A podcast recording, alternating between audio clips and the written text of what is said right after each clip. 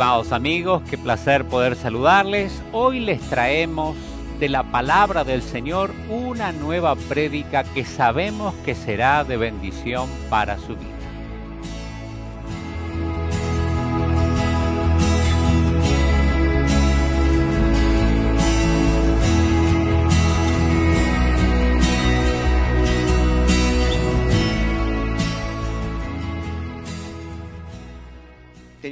Cosas que quería compartir con ustedes en relación a lo, que son los dones, las cosas que Dios nos da y nos imparte. El don más grande que Dios nos ha dado en aquel gran concilio de la Trinidad, del Padre, el Hijo y el Espíritu Santo, se decide que el regalo más grande, el don más grande dado por Dios a la humanidad era Jesucristo. Luego Jesucristo imparte sus propios dones a la iglesia, que lo me está mencionado allí en el capítulo 3 de Efesios, donde nosotros leemos que el Señor, eh, habiendo llevado cautiva la cautividad, dice que Él dio dones y constituyó a unos apóstoles, a otros profetas, pero la verdad que el deseo es que Dios levante entre nosotros los apóstoles aunque nosotros nunca le vamos a decir apóstol. Yo a veces cuando viajo voy a Sudáfrica o a algunos otros lugares, ellos me introducen como el apóstol de Argentina. Nosotros no hablamos en términos de apóstol, pero sí hablamos en términos de un ministerio apostólico. Y realmente queremos que Dios levante en nuestro medio ministerios apostólicos y también ministerios proféticos aunque están los dones del Espíritu y hay muchos que ejercitan el don de profecía, aunque el don de profecía no es solamente hablando, a veces viene a través de visiones, de revelaciones, eh, de sueños, ¿no es cierto? Pero necesitamos que dentro de, estos dones que el Señor ha dado a la iglesia esté el don profético y también el don de evangelista. Y yo no tengo el tiempo para ir definiendo a cada uno de ellos, pero son necesarios. Y también son necesarios aquellos que tengan el don de la enseñanza, que puedan desarrollar la capacidad. Y aquel que tiene el don de la enseñanza se caracteriza por una inspiración maravillosa del Espíritu Santo. Y cuando hay verdaderos maestros en la iglesia, hermano, eh, aunque a veces le damos 45 minutos, eh, hacen falta una hora o dos o tres horas porque realmente tienen el don de la enseñanza, el don de la enseñanza para edificar la iglesia.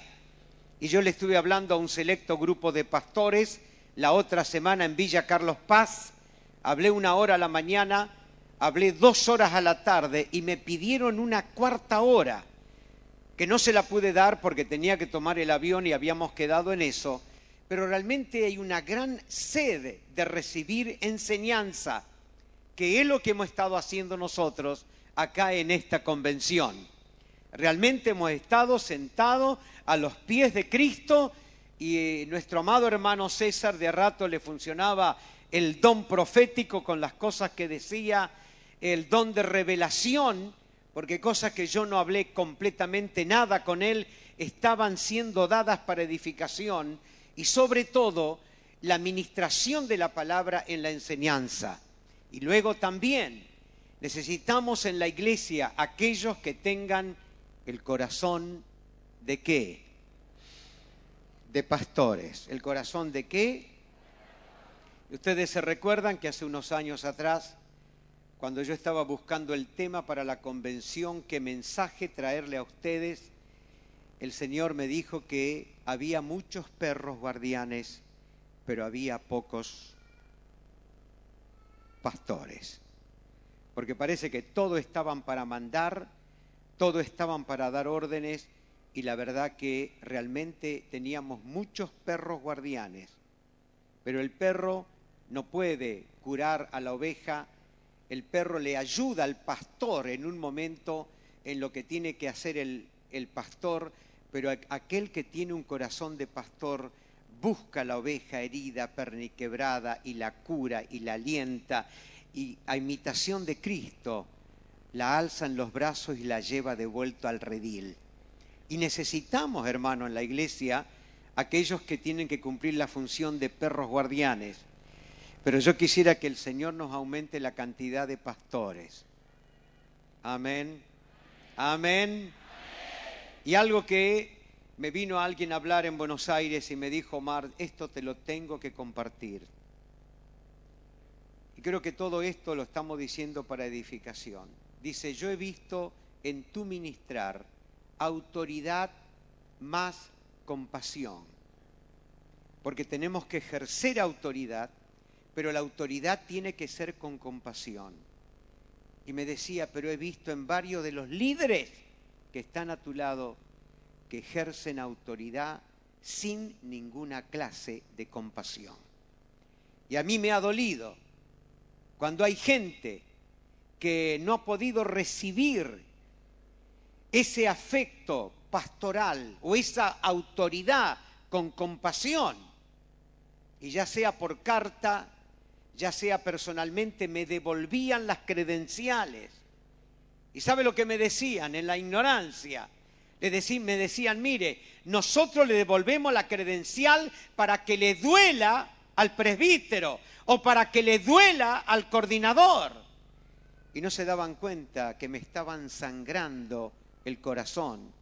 Porque hermanos, después de haber hecho el sacrificio que hemos hecho por más de 22 años a lo largo y a lo ancho de este país llevando la palabra del Señor y que aquellos que Dios ha levantado al lado solamente se tomen de lo que es la autoridad sin tener compasión, realmente que Dios nos dé a la iglesia estos cinco ministerios el ministerio apostólico, el ministerio profético, el ministerio de evangelista, que tengan la gracia, que Dios le imparta el don de gente acompañado de los milagros, juntamente con la, la gracia de enseñar y también de pastorear, porque esos son los dones de Cristo a la iglesia.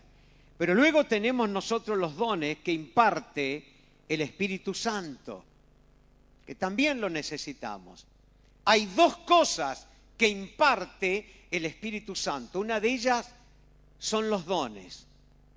Y usted no se imagina el lío que yo tenía cuando pensaba que los dones, los frutos, digo, del Espíritu, lo tenía que producir yo. No, no, no. La palabra dice porque los frutos del Espíritu son. Yo no puedo fabricar paz, yo no puedo fabricar mansedumbre, yo no puedo fabricar templanza. Esos son frutos que nos da el Espíritu Santo. Y desde el momento que yo descubrí que yo no puedo ni, ni, ni tengo la capacidad de producir los frutos, que los frutos me lo da el Espíritu, realmente entré en el reposo del Señor porque si me hace falta la mansedumbre, me la da el Espíritu. Si me hace falta paz, me la da el Espíritu. Si me hace falta fe, me la da el Espíritu. Si me hace falta la misericordia, me la da el Espíritu. Porque esos son los dones del Espíritu que imparte a cada uno de nosotros como creyentes, como hijos de Dios. Y aún la fe, porque la fe es lo único que es fruto del Espíritu y es don del Espíritu. La fe es un fruto del Espíritu que viene a mí cuando yo me determino a creer. Yo tengo la capacidad de creer o no creer, pero cuando yo me determino a creer, creer a la palabra de Dios, creer a las promesas de Dios, allí es cuando Dios me imparte a mí el don de fe. Y dice, que la fe es un don que ha sido repartido a cada uno de nosotros de acuerdo a la medida que tenemos. Y por ejemplo, si yo veo alguno, hay un pastor amigo de los hermanos libres en Santa Fe, que el Señor le dio fe para sanarse del corazón, aún casi en contra de lo que creía su iglesia. Le dije, bueno, mira, vos sabés una cosa, que Dios te dio fe para que te sanes del corazón, pero ¿sabe para qué? para que vayas a orar por los que están enfermos del corazón, porque ya recibiste la medida de fe para eso. Me dice, pero ¿cómo? No me diga. digo, ¿para qué te, sanó? ¿Para qué tuviste fe vos para sanarte? Así que Dios nos ha dado a cada uno la medida de fe. Y yo me recuerdo que estaba conmigo eh, Jorge Bardey. Y él siempre aparecía tras mío cuando yo terminaba de predicar. ¿Y sabe lo que me di cuenta?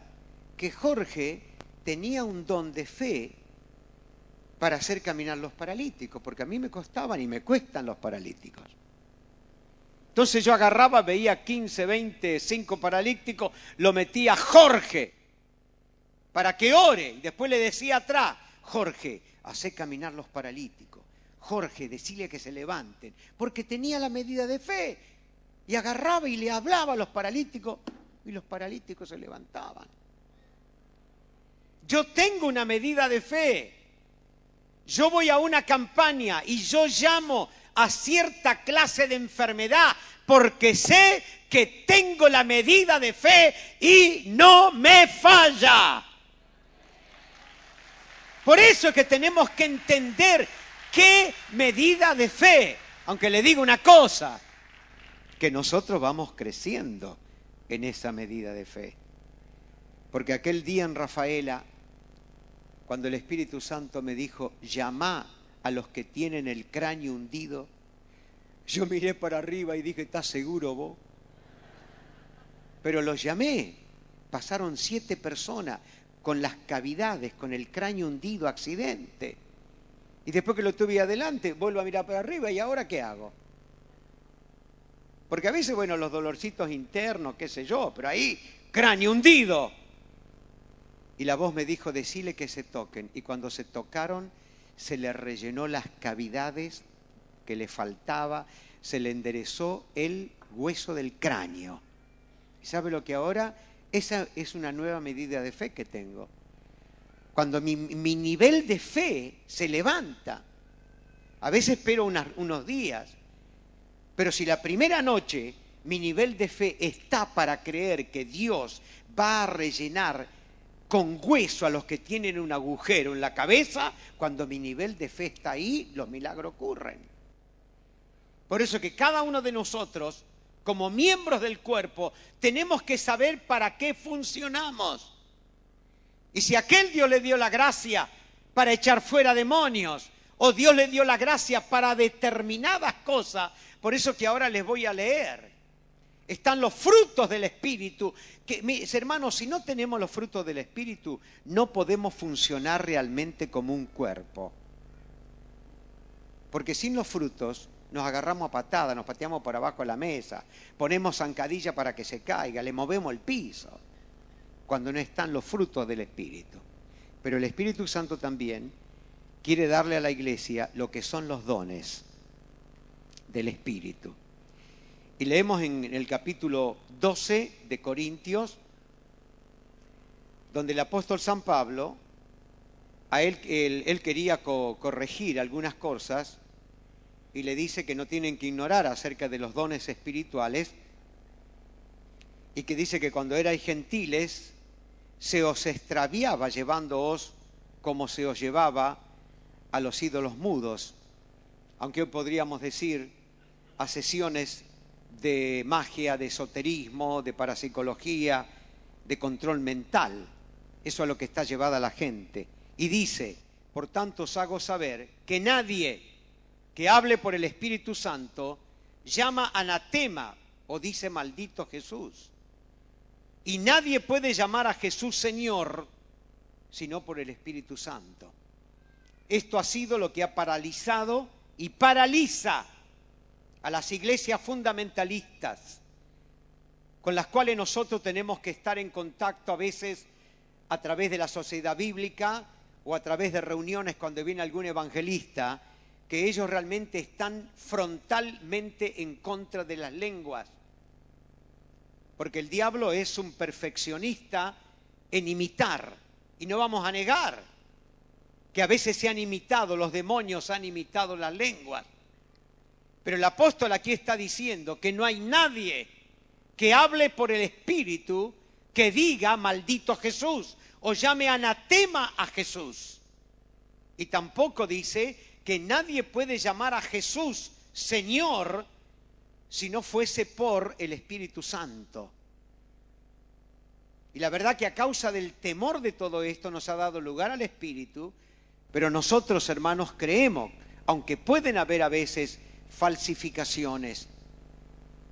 Yo a veces he estado en algunos momentos en algunas reuniones donde he podido discernir que la persona que era aparentemente tomada por el Espíritu había una directa operación de demonios y el demonio aún hasta imitaba las lenguas. Pero sabemos nosotros que no existe lo falso, sino está lo verdadero. Esto es falso porque esto es verdadero. Y yo creo que el Espíritu Santo, que es el que imparte los otros dones, cuando nosotros vemos a un desequilibrio, aún con las profecías, tenemos que tener cuenta, no nos vamos a tragar todas las profecías. Dice la palabra de Dios que el que profetiza tiene que aguantársela, que los demás van a, juzgar las profecías.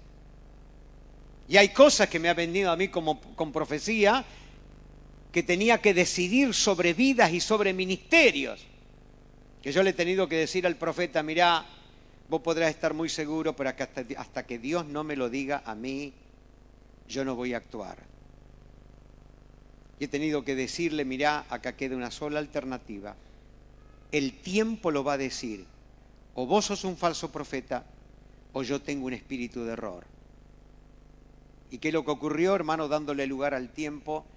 Él no quiso someter su ministerio profético al ministerio que Dios me había dado y le llevaron siete años de equivocación hasta que tuve que reconocer que en ese punto, no en todas las otras profecías, en ese punto, cuando Él me quiso imponer a mí su ministerio profético, no someterlo a que Dios me había levantado como líder de la iglesia y a decirle, mirá, yo no, no siento eso. Dios te lo puede haber revelado a vos, pero como tengo que decidir sobre vidas, yo quiero que me lo diga Dios. Y siete años pasaron.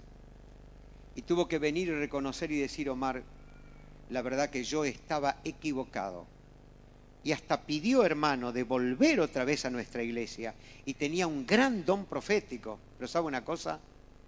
No, pude, no pudo venir. No es porque yo no lo aceptaba, sino porque cuando pongo a consideración del presbiterio, todos sentían que él adentro seguía siendo igual. Es como aquel que a través de la profecía quiere manejar la iglesia o quiere manejar una organización. Pero acá esos dones están. Y la palabra de Dios dice, ahora pues hay diversidad de dones, pero el Espíritu es el mismo. Y hay diversidad de ministerios, pero el Señor es el mismo. Y hermano, el ministerio que Dios me ha dado no es un ministerio para Omar Cabrera. El ministerio que Dios me ha dado es para la iglesia. Y cada uno de ustedes tienen que considerar que si Dios le ha dado una gracia y un don, no es para que se hinchen, para que se inflen y para que digan, pero ve acá el don que Dios me dio. Escúcheme, ese don no es para usted.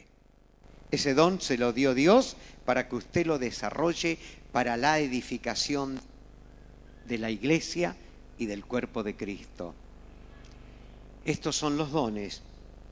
Y dice que hay diversidad de ministerios, pero el Señor es el mismo. Dios le ha dado a alguna gente, hermanos, un ministerio para los niños que yo no tengo. A otro le ha dado ministerio para los jóvenes que yo no tengo. A otro le ha dado ministerio para alimentar a los pobres que yo no tengo, porque hay diversidad de ministerios. Y yo creo que durante esta semana, estos días que hemos estado acá, ¿para qué nos hemos reunido? Para que Dios a través de la palabra nos ilumine y nos demos cuenta cuál es el ministerio que yo tengo que desarrollar. Y no hace falta que venga el profeta o la profeta y que diga vos sos así, así, así, así, así. No, no, no. Nosotros tendríamos que ver para qué sirvo yo dentro de la iglesia. ¿Para qué sirvo? ¿Qué puedo hacer yo para la edificación, para que la iglesia Y, alguien me decía recién, con una carga muy grande, que en algunos lugares tenemos colaboradores, han levantado colaboradores, han pasado dos o tres años, estaban todos barridos. Ya sea por problema de trabajo, por traslado, por un montón de cosas. ¿Y qué le digo? Cuando viene una pregunta como esa, le digo, bueno, va a haber que estar preparando obreros todo el tiempo, porque por cada uno que no puede seguir o cada uno que se va, Dios tiene que darnos tres o cinco más. Yo ya no estoy con la fuerza, la energía de hacer lo que hacía antes, pero gracias a Dios que en el camino hemos ido preparando a otros para que sean idóneos en el momento que hay que usarlo. Y qué hermoso es que tenemos un trabajo como cuando fui allá a Salta, una obra levantada en 30 días. Pero gracias a Dios que cuando le dije a, a, Pancho, ¿no? a Francisco Bazán, ¿por qué no te va a hacer el cargo de la obra?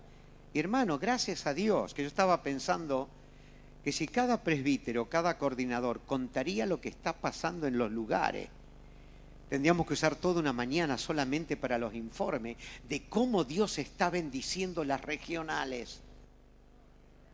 Gloria a Dios. Y el Espíritu Santo da estos dones, aparte de los frutos. Dice, pero a cada uno es dada la manifestación del Espíritu para provecho. ¿Para qué es la manifestación del Espíritu? ¿Sabe que algunos hermanos han usado los dones para dividir las iglesias? Y vienen con ese cuento barato, a mí Dios me mostró, Dios me reveló. Damos gracias a Dios y que el Señor nos cubra con su sangre. 22 años no hemos tenido una sola hemorragia. Aquellos que se han ido hasta lo hemos bendecido. Algunos se han ido creyendo que se llevaban la mitad y ¿sabe cuánto se llevaron? 20 o 30. ¿Y sabe a quién se llevaron? A los que no servían para nada. Amén. Por eso se van. No sirven para estar entre nosotros. Se piensan que el pasto es más verde del otro lado y después lo tenemos que ver. Vuelven, sí, vuelven. ¿Y cómo vuelven? Hecho de goma. Hay que fracturarlo por aquí, por allá. Hay que abrirle el cerebro y sacarle toda la intoxicación que tiene adentro, cerrárselo de vuelta, esperar que se, que se cure. La manifestación del Espíritu es para qué? Para el provecho de todos. Pero a cada uno les dada la manifestación del Espíritu para qué? Para provecho.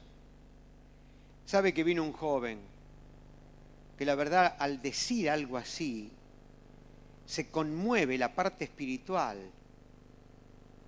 Sabe que había predicado y no sé qué si había hablado de un video y sabe lo que dijo. Yo tendría que cobrar regalía por ese video. Mire usted. Así que él lo que hace es para provecho propio. ¿Me están escuchando o no?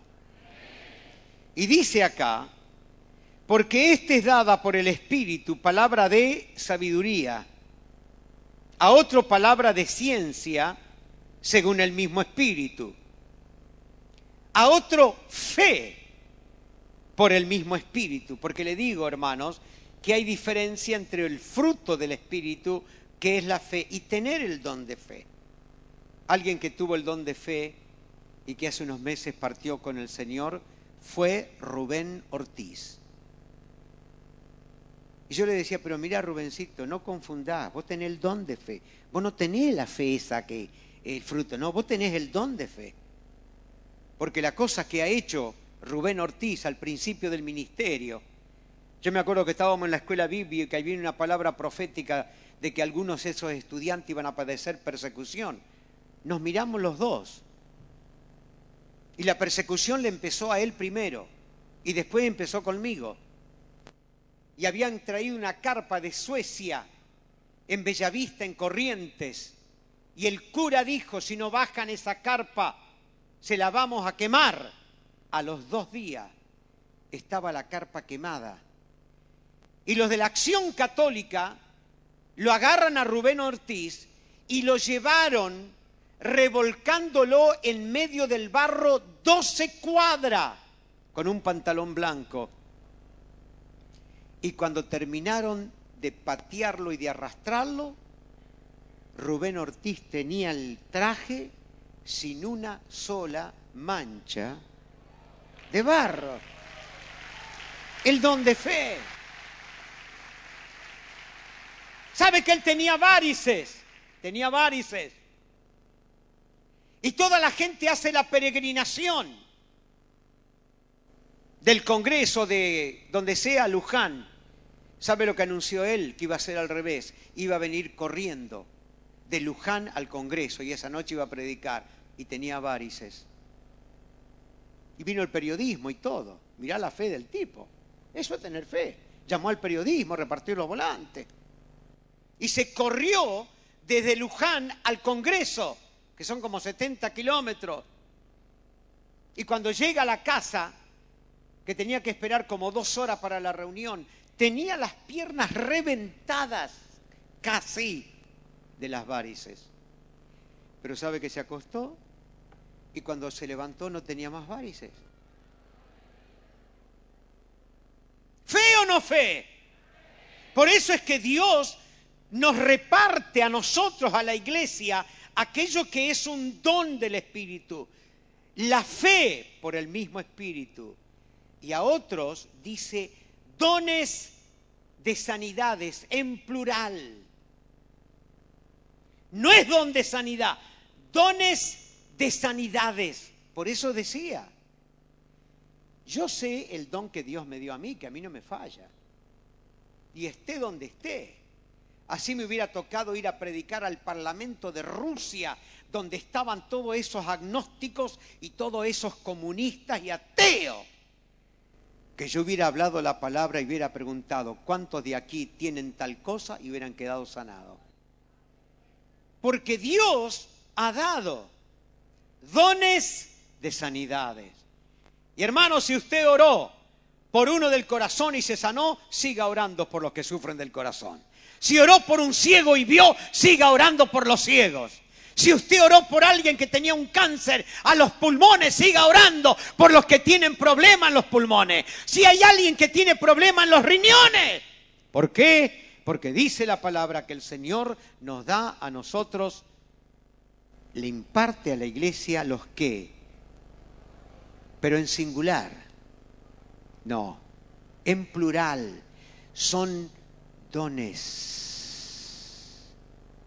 Y sabe que yo trato siempre en la iglesia de ver quién tiene el don para tal cosa.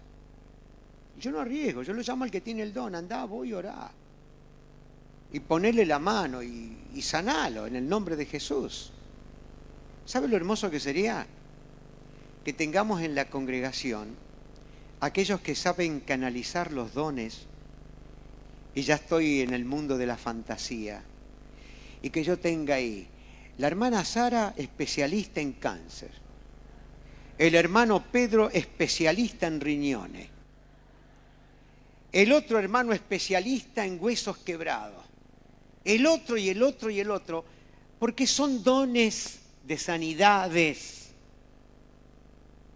que el Señor nos ha dado. ya le dan ganas, ¿no? Ya le dan ganas. Gloria a Dios. Y luego dice aquí la palabra, a otros el hacer qué? El hacer milagro. ¿Sabe lo que sería que tengamos uno ahí que diga, hacer milagro? Cuando a alguien le haga falta un milagro, y mira, che, vos sabés, tenés que ir a tal casa, hay un gran problema, tenés que hacer un milagro. Y va tranquilo, y como si tal cosa, y como tiene el don, lo usa y le rompe toda la sinagoga a Satanás. ¿Lo entienden o no? ¿Vale la pena o no vale la pena? Y luego dice también, a otros discernimiento de espíritus y a otros diversos géneros de lenguas y a otros interpretación de lengua aunque luego en el capítulo 14 Pablo habla sobre la profecía, Pero hermano, el dar un mensaje en lengua, que sentimos que adentro nos está brotando eso, dar un mensaje en lengua, con la fe de que haya otra persona que tenga la interpretación de las lenguas. Sabe que a veces alguien da un mensaje en lengua y dos o tres personas tienen la misma interpretación. El que da el mensaje primero tiene que callarse, aunque cada uno de nosotros tamizamos, tamizamos la revelación o lo que recibimos de acuerdo a nuestra capacidad. Una persona que es muy culta, muy preparada, va a usar términos de acuerdo a su capacidad y la otra persona que quizás no es tan culta, tan preparada, va a dar la interpretación de acuerdo a su capacidad. Porque el Señor usa, nos usa a nosotros de acuerdo a las capacidades que tenemos.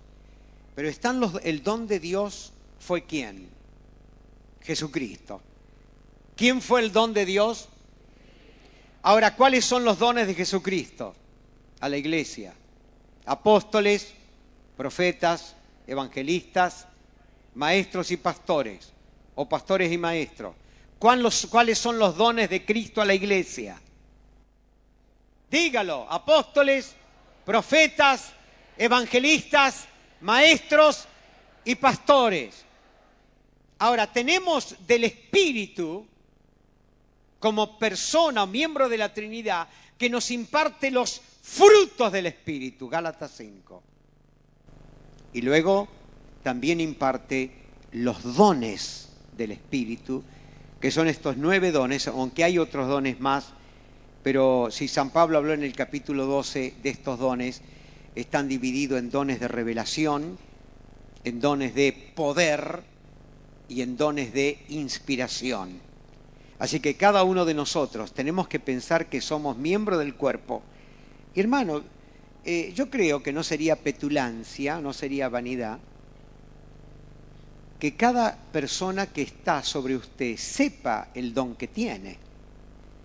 No estamos hablando acá de dones naturales, o eso que yo aprendí, o mi capacidad empresaria, o mi capacidad porque yo he estudiado de ingeniería. No, no, no, no, no, eso no, no.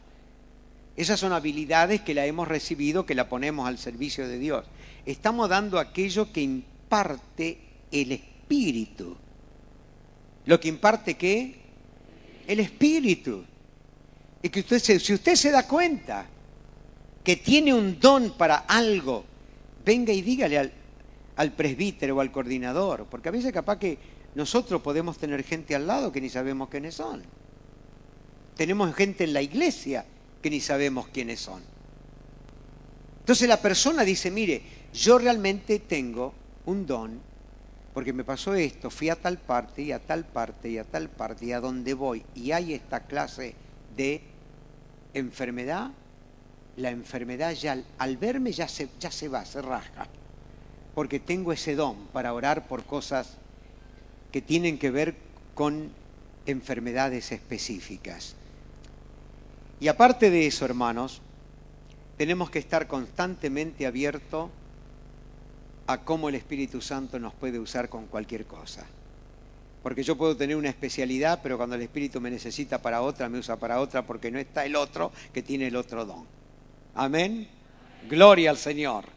Así que piense que usted como persona, como individuo, Dios algo de todo esto le habrá impartido. Y queremos pedirle al Señor y decir, Señor, danos los ministerios para la iglesia. Y danos, Señor, Espíritu Santo, danos los dones que necesitamos dentro de la iglesia. Y para mí personalmente, para mí, Señor, dame los frutos del Espíritu.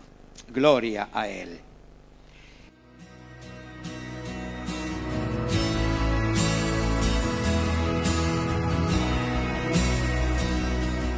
Tiene alguna pregunta, algún comentario, algún pedido de oración, puede escribirme a Omar Cabrera arroba visiondefuturo.org. Fue un placer poder presentarle este material. Esperamos encontrarnos en la próxima presentación.